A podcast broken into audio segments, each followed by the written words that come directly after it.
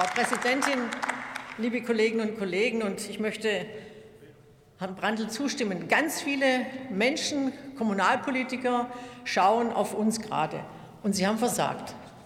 Frau Staatssekretärin, Sie haben versagt. Sie versprechen, Probleme zu lösen, die Sie jetzt erst kreieren, die Sie kreieren mit Ihrem Förderstopp, die die Kommunen ja längst schon gelöst haben. Die sitzen auf fertigen Anträgen und warten darauf, dass Sie sie in Ihrem Computersystem wieder aufladen können. Warum, warum lassen Sie nicht einfach zu, dass das, was in Ihrem eigenen Programm ja drin stand, nämlich dass man es in Verlängerung des alten Programms bis Jahresende uploaden kann, dass es gemacht werden kann? Ich bitte Sie wirklich, lassen Sie es zu, weil Sie sonst das Gegenteil von Beschleunigung erfahren. Sie erfahren Verzögerung. Ich möchte Ihnen eine Landkarte zeigen. Das ist die Stadt Schwäbisch Gmünd. Schwäbisch Gmünd ist nicht in Bayern, sondern in Baden-Württemberg. Mein Wahlkreis, mein Wahlkreis. Und 50 Kilometer von Stuttgart entfernt, das, was grün ist, hat schon schnelles Internet. Und da gibt es ganz viele rote Punkte, ganz weit weg. Und diese roten Punkte sind alle jetzt antragsreif.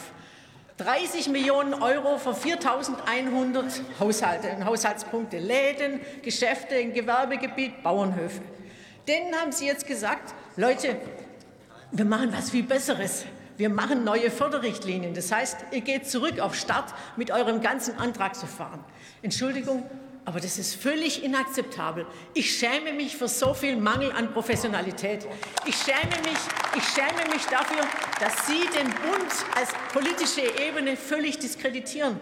Und es trifft uns ja leider alle. Ich sage, ich bin nicht bei der Ampel, bitte nicht schlagen.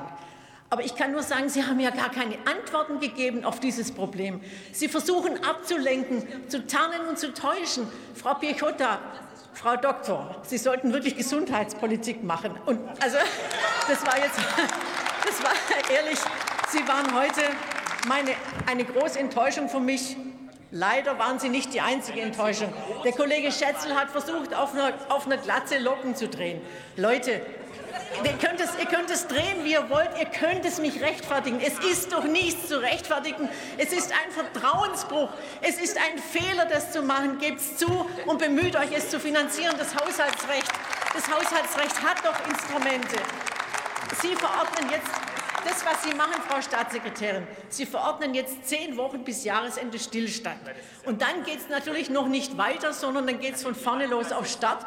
Dann werden komplexe Antragsverfahren noch mal neu gemacht. Und dann werden nochmals die Kommunen vertröstet und vertröstet und vertröstet. Ich halte das für absolut nicht zielführend und das Ganze als Beschleunigungsstrategie verkaufen zu wollen.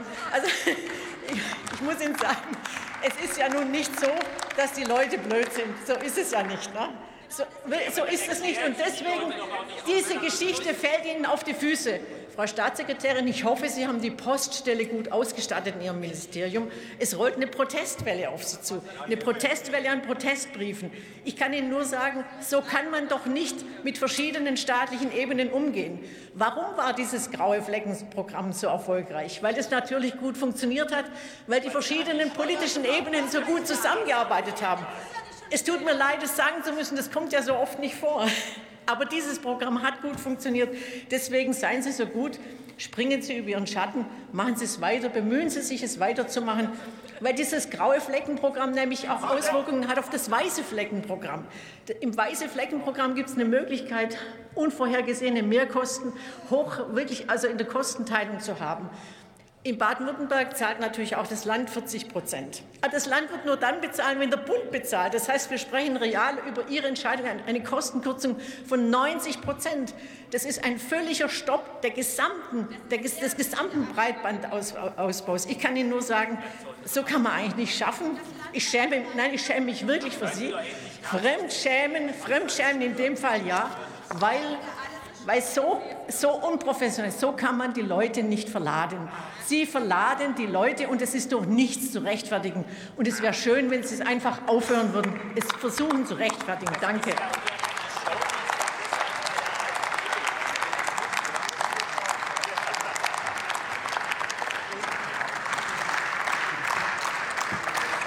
Für die SPD-Fraktion erhält jetzt das Wort